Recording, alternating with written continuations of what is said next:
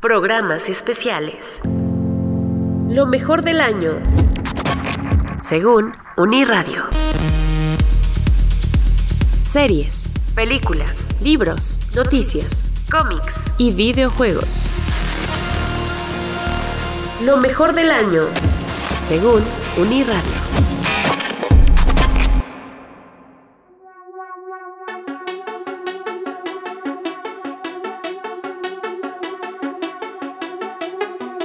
Bienvenidas, bienvenidos a este programa especial de Uniradio, donde realizaremos un recorrido por lo más destacado de este 2019.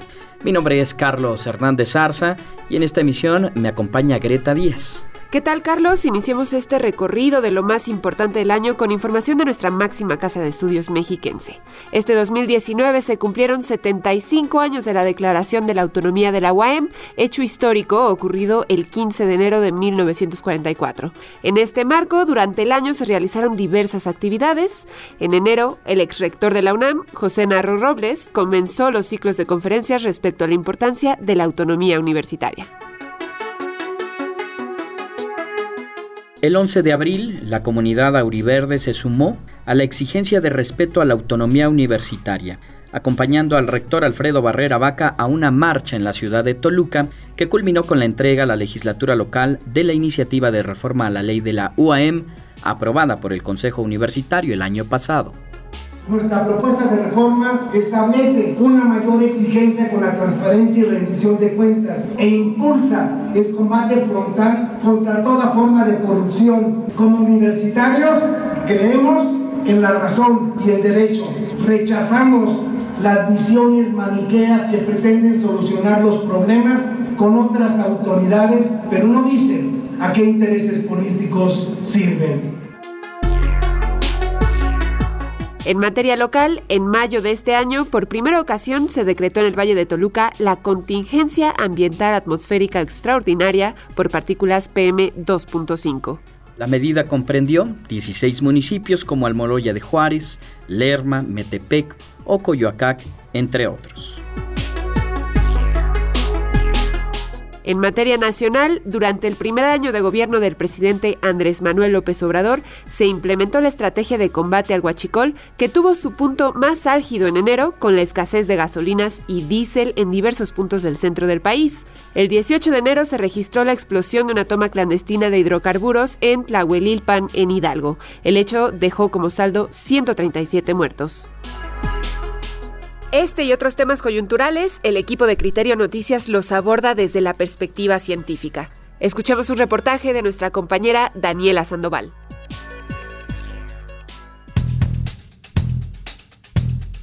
La Ciudad de México, donde esta mañana fuerzas federales localizaron una toma clandestina en Cuautlancingo, Fue asegurada una ambulancia cargada con ocho contenedores de 200 litros de hidrocarburo presuntamente robado. Justamente en el Estado de México detuvieron a dos personas por la venta ilegal de combustible. Elementos de la Fiscalía del Estado de México aseguraron 800 litros de combustible robado de Huachicol.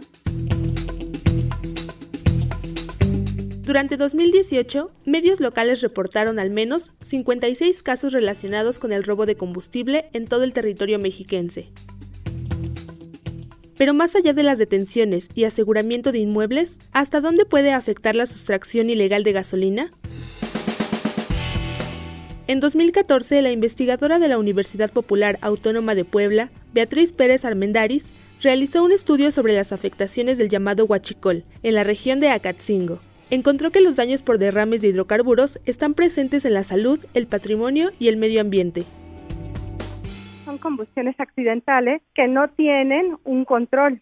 Los compuestos que se forman tampoco tienen un control. Entonces, todo eso que respira la gente que estuvo ahí, todo eso que está en esa región, de alguna manera es víctima de, de estos compuestos tóxicos desde los militares, este, los periodistas o la gente que vive por la región, pues el aire es algo que no se controla, ¿no? Aunque entre los daños a la salud se encontraron principalmente intoxicaciones, la exposición a combustible en tiempos prolongados puede afectar funciones vitales para el ser humano como la respiración. La inhalación directa de gasolina puede llevar a neumonitis, que es, es decir, una inflamación de las vías aéreas y esto puede afectar desde los bronquios hasta los alveolos y en un momento dado también dependiendo de la intensidad o la cantidad de inhalación de la evaporación de la gasolina esto puede llevar a inclusive a tener hipertermia, fiebre, eh, distrés respiratorio que es dificultad para respirar y eh, llevar inclusive a situaciones eh, mortales. Los efectos inmediatos que se presentan son náuseas, vómito, mareos, fiebre e irritación en la piel. Sin embargo, esto puede representar un peligro más grave en la población infantil si se encuentran expuestos. La exposición y la toxicidad está en función de la masa corporal. Entonces, si bien es cierto que a un adulto de 80 kilos no le puede pasar nada, pero a un niño de 10 kilos, a un bebé, a una mamá embarazada, sí puede tener repercusiones importantes ellos decían algunas enfermedades de vecinos o algo como por ejemplo teratogénesis, por ejemplo que un niño pudiera ah, nacer con alguna malformación, algunos cánceres, pero la parte de cánceres es algo difícil de, de concluir porque tendría que hacerse como toda una asociación de estos contaminantes con una investigación más profunda.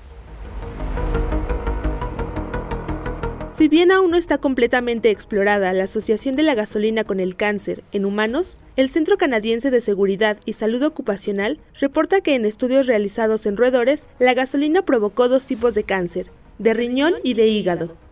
Por este motivo, la Agencia Internacional de Investigación del Cáncer, dependiente de la Organización Mundial de la Salud, clasificó la gasolina como una sustancia posiblemente carcinógena para el ser humano.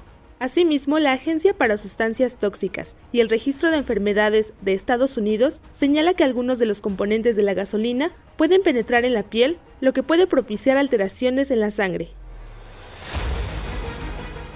Nosotros como sacamos agua del pozo con la bomba, obvio la gasolina queda arriba. No nos dimos cuenta bien desde cuándo estaba esa gasolina ya ahí. Vecinos de la delegación de San Cristóbal Huichochitlán en el municipio de Toluca, Estado de México, han pasado cuatro días utilizando agua completamente llena de gasolina. Esto derivado de una fuga de uno de los ductos de petróleos mexicanos que se ubica en la zona. En diarios locales, en octubre de 2018, se denunció la contaminación de 70 pozos y cisternas con combustible robado en la zona norte de Toluca lo que ocasionó la muerte de distintos animales y enfermedades en niños, situación que es común cuando la gasolina llega hasta los cuerpos de agua, de acuerdo con la investigadora de la UPAEP. Eh, en el caso del medio ambiente, la parte de estos ah, derrames de contaminación del receptor final es difícil de, prever porque si hay un manto acuífero cerca, los em, compuestos que forman la gasolina son compuestos que permean muy bien a través de las capas y subcapas del suelo hasta llegar a manto freático. Y esa agua puede ser utilizada, por ejemplo, para riego de plantas o para llenar pozos de, de agua para beber. Entonces, el receptor final pueden ser las plantas o bien podemos ser nosotros los, los humanos o los animales. Cifras de petróleos mexicanos revelan que tan solo en 2018 se contabilizaron 12.581 tomas clandestinas en todo el país. El Estado de México se posiciona en el lugar número 5 de la lista con 1.268 tomas. Al respecto, el investigador y académico de la Benemérita Universidad Autónoma de Puebla, José Víctor Tamaris Flores, señala que las consecuencias por el robo de hidrocarburos se extienden aún más cuando se analiza el medio ambiente. En un derrame tenemos fugas de gasolina que entran en contacto en primer lugar con el suelo y obviamente al, agua o bien al aire si es que hay también una fuerte concentración de elementos volátiles. El investigador de la UAP asegura que las explosiones ocasionadas por el robo de combustibles incrementan los gases de efecto invernadero, influyendo en gran medida sobre el calentamiento global. Esto sin mencionar que la presencia de los vapores de la gasolina se pueden mezclar con el aire, provocando incluso una explosión. Si la gasolina se, derrama a alta presión, entonces es más fácil que pase a la fase vapor. Eso ya es mucho más fácil que se, que se inflame, porque justamente se requiere que la gasolina, para que se inflame, esté en fase vapor. El peligro más grande que existe en un derrame de gasolina es la explosión y el incendio Pero para que eso suceda se requieren tres componentes, que la concentración de hidrocarburos volátiles en el aire sea la, adecuada, se requiere la fuente de ignición y el oxígeno.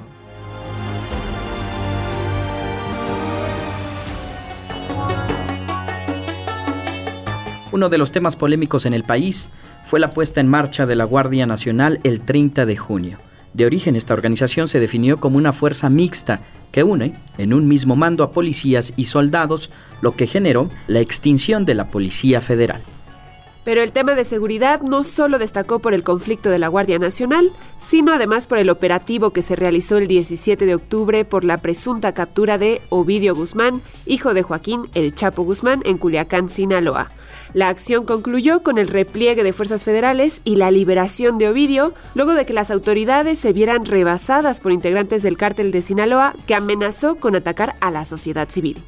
El pasado 4 de noviembre en el municipio de Bavispe, Sonora, se registró un ataque en contra de integrantes de la familia Levarón. Murieron tres mujeres y seis menores, además seis lesionados y una bebé que resultó ilesa. Vamos al ámbito internacional. Protestas sociales en Latinoamérica y Hong Kong marcaron la escena internacional este 2019. Ciudadanos de Venezuela, Perú, Puerto Rico, Honduras, Nicaragua, Chile, Bolivia y recientemente también Colombia exigieron cambios de gobierno, la no privatización de sectores como el de salud y educación, la eliminación de actos de corrupción, entre otros, mientras que en Hong Kong las manifestaciones se desataron en contra de un proyecto de ley que autoriza la extradición de criminales sospechosos a China. Y ahora en Estados Unidos, otro tema internacional que destacó fue el inicio del juicio político en contra del presidente de esa nación, Donald Trump, luego de que se diera a conocer que el mandatario pidió al gobierno de Ucrania investigar a uno de los precandidatos demócratas, Joe Biden, de cara a las elecciones presidenciales del 2020. En temas científicos, gracias al telescopio Horizonte de Sucesos, el 10 de abril de este año los astrónomos pudieron obtener la primera imagen real de un agujero negro. Para la configuración de la imagen participaron ocho radioobservatorios situados en Hawái, Arizona, España, México, Chile y el Polo Sur. A continuación, Laurent Leunard, del Instituto de Radioastronomía y Astrofísica de la UNAM, quien colaboró en la obtención de la primera fotografía de un agujero negro. Esta imagen es exactamente lo que se esperaba de un agujero negro masivo. Está constituida de un anillo brillante casi exactamente circular, como se esperaba justamente. Esta es una de las predicciones de la relatividad general, mediante la cual eh, se conectan diversos eh, instrumentos, diversos telescopios, para reproducir una observación como si la hubiéramos hecho con un telescopio del tamaño de la Tierra. Bueno, y finalmente en este recorrido que hacemos de manera especial en Uniradio, vale la pena destacar en el ámbito cultural el fallecimiento de dos importantes personajes.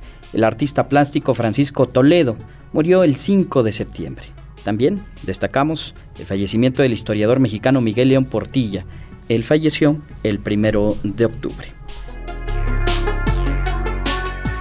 Parte de los sucesos ocurridos de manera relevante en este recorrido que hacemos de manera anual en Unirradio. Muchas gracias, Greta. Gracias a ti, Carlos. Un saludo por parte del equipo Criterio. Feliz 2020.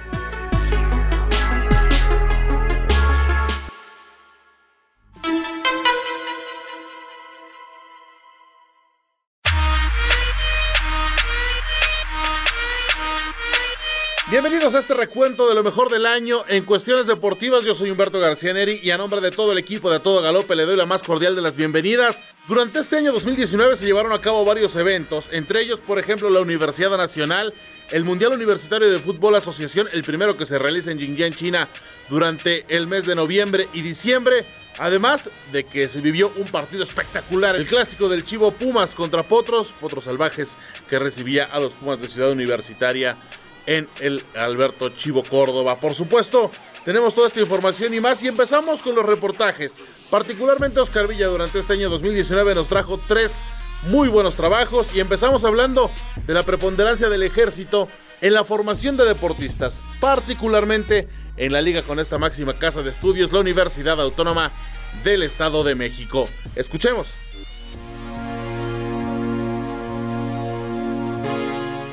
Pues somos un grupo de atletas destacados. Está, eh, entre algunos está María Espinosa, Iván García, de los Olímpicos, yo como campeón mundial, y pues el principal eh, valor del ejército que es el honor, la lealtad, etcétera. Juan Pablo Romero Marín boxeador profesional y alumno de la UAM. Son muchísimos valores que nos inculcan ahí en, el ejército mexicano y que pues eh, tratamos de realizarlo a, la ciudadanía, ciudadanía también con parte de nuestro labor como, como deportistas, como ciudadanos. Queremos que México sea un país eh, mejor, hacemos que nosotros ponemos nuestro granito de arena para que México sea un país más eh, de mejores ciudadanos y pues estamos muy contentos de pertenecer a esta institución.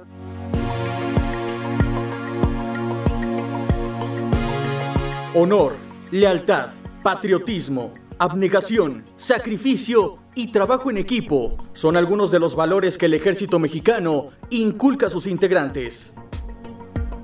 En los más de 100 años de historia, destaca que integrantes de esta institución obtuvieron la primera medalla para nuestro país en los Juegos Olímpicos de París en 1900 por medio del equipo de polo.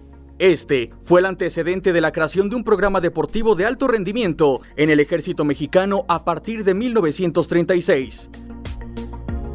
Los resultados no tardaron en llegar.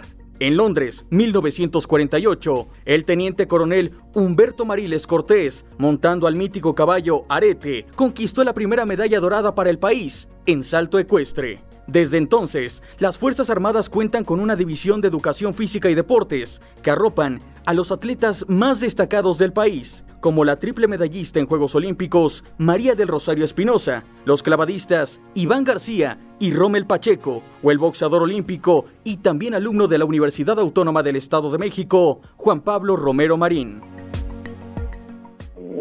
atletas como son, eh, igual que todos nosotros soldados, integrantes de la Secretaría de la Defensa Nacional, adquieren las mismas obligaciones de cualquier soldado. Leticia Yáñez Domínguez, teniente coronel en Educación Física y Deportes. tenemos las mismas obligaciones y los beneficios son los mismos. Entre ellos podemos hablar pues, que tienen el servicio médico para sus familiares, para ellos mismos, eh, las, las atenciones, prestaciones, no todas las prestaciones que tiene uno como militar, los atletas, hasta también soldados, tienen derecho a ellas. Son tratados al igual, por igual que cualquier soldado. A lo largo de la historia de los Juegos Olímpicos, los atletas militares han cosechado 13 medallas. En Río 2016 sumaron 3. Plata en Taekwondo para María del Rosario Espinosa. Bronce en pentatlón moderno con Ismael Hernández. Y una plata de Germán Sánchez en clavados.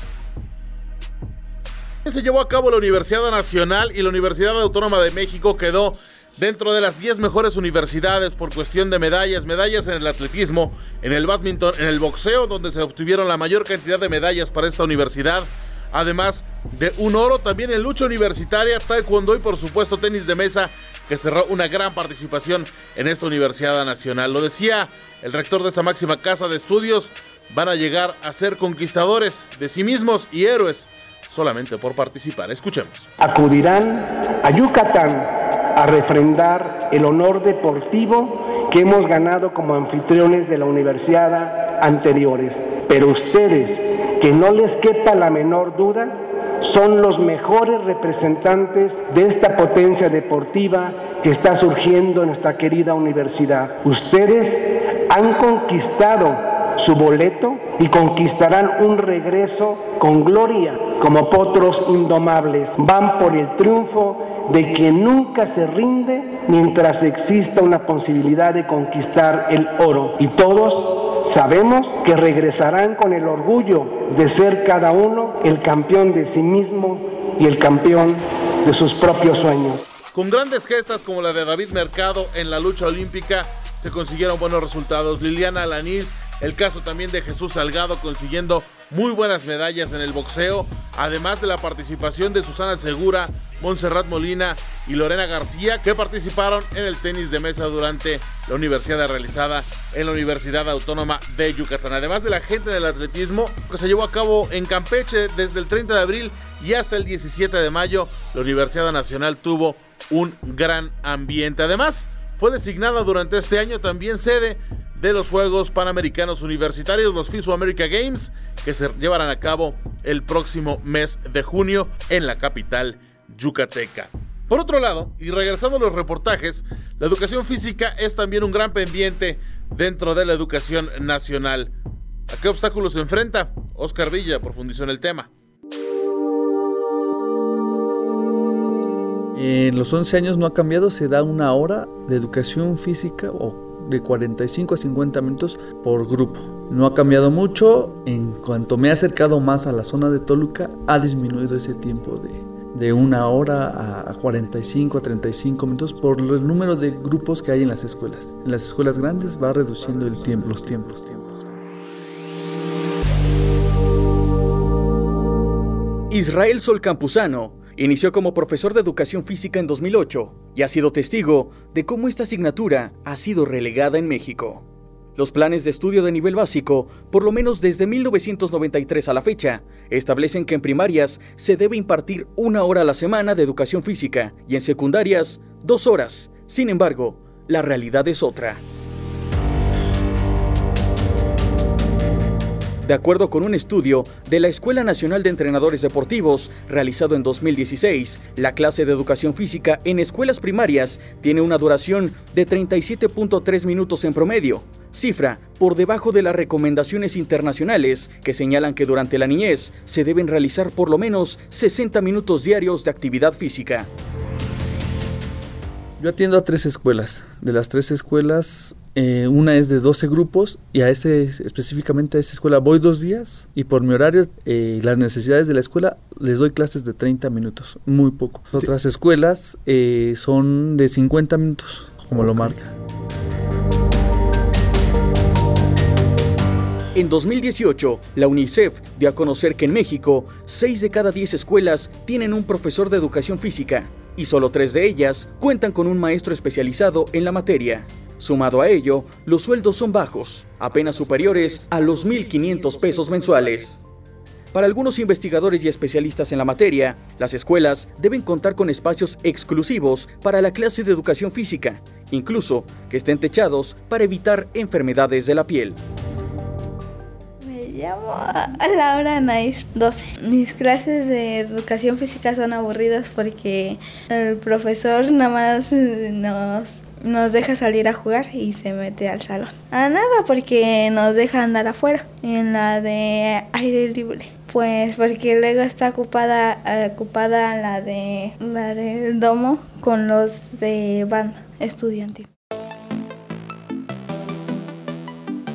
Además, los horarios de clases resultan contraproducentes para los niños, de acuerdo al psicólogo deportivo de la Universidad del Peloponeso en Grecia, Antonio Stravlos. Los mayores beneficios cognitivos de la educación física se obtienen en sesiones que se imparten en la mañana o en la primera parte del día y no al final de la jornada escolar.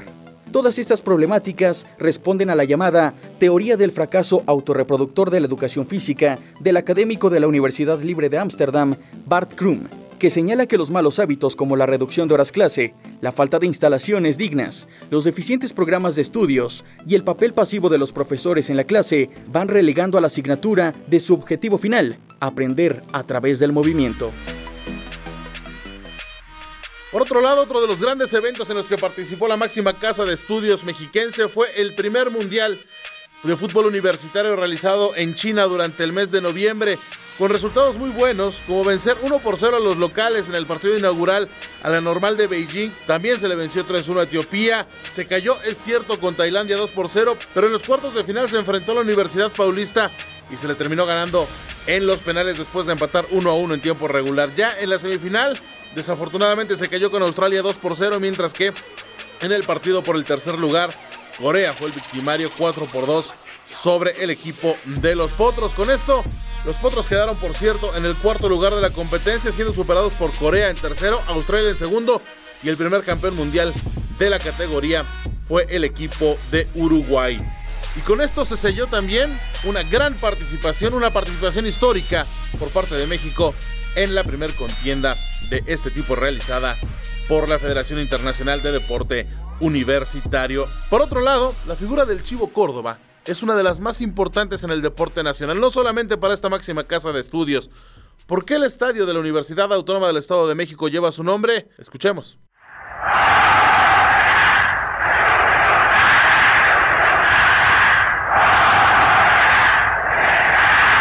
Jamás un deporte había llenado el estadio olímpico como lo vemos ahora.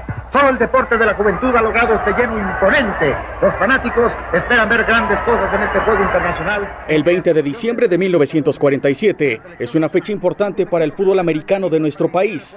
La selección del coach Roberto Tapatio Méndez se enfrentó a los Ramblers de la base aérea de Randolph Field de los Estados Unidos en el Tazón de Plata. Los aztecas vencieron 24 a 19 con una participación destacada de un jugador que había conseguido dos anotaciones al que apodaban Chivo por su capacidad para brincar con gran facilidad a los rivales. Su nombre, Alberto Córdoba Ladrón de Guevara. Ya otra vez el Chivo Córdoba al campo. Ha entrado sin pedir permiso al entrenador. Es muy crecido el muchacho. El Chivo Córdoba nació el primero de junio de 1923 en Jalapa, Veracruz, a muy temprana edad y con el objetivo de estudiar una carrera universitaria, llegó a la Ciudad de México. Soñaba con culminar una carrera en medicina, pero optó por las leyes y el fútbol americano. El quarterback se le da al Chivo Córdoba y le cae encima todo el Con 16 años, empezó a jugar con el equipo de ferrocarriles de la Ciudad de México. Su talento para desempeñarse como corredor o safety lo catapultaron para vestir el jersey de una de las escuadras emblemáticas de la Liga Mayor, antes llamada Primera Fuerza, los Pumas de la UNAM. Equipo con el que marcó época en nuestro país, al consagrarse campeón anotador durante tres años consecutivos. Muy, muy ampliamente reconocido en el ámbito del fútbol americano. Tras concluir su carrera como jugador, se enroló en el staff de coacheo de Roberto Méndez. Tuvo a su cargo a equipos como el representativo de comercio o de leyes de la UNAM. En 1959 fue contactado por las autoridades del Estado de México para comandar a un equipo naciente de la UAM, que en un principio era llamado por los medios de comunicación como las abejas de la UAM.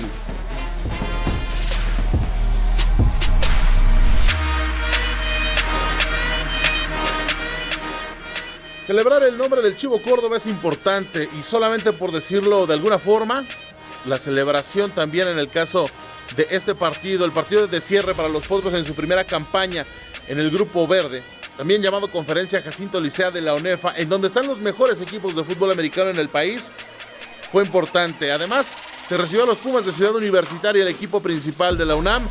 Esto en un gran partido llevado a cabo en un escenario magistral como es precisamente el estadio universitario. Y con esto nos despedimos. Muchísimas gracias por su atención. Por supuesto estaremos en A Todo Galope y en Criterio teniendo la atención sobre toda la actividad del deporte universitario.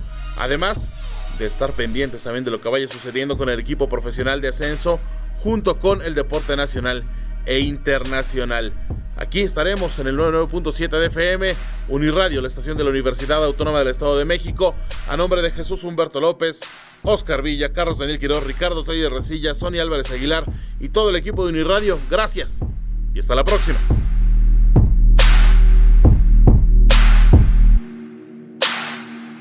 Programas especiales. Lo mejor del año. Según Uniradio. Series, películas, libros, noticias, cómics y videojuegos. Lo mejor del año, según Uniradio.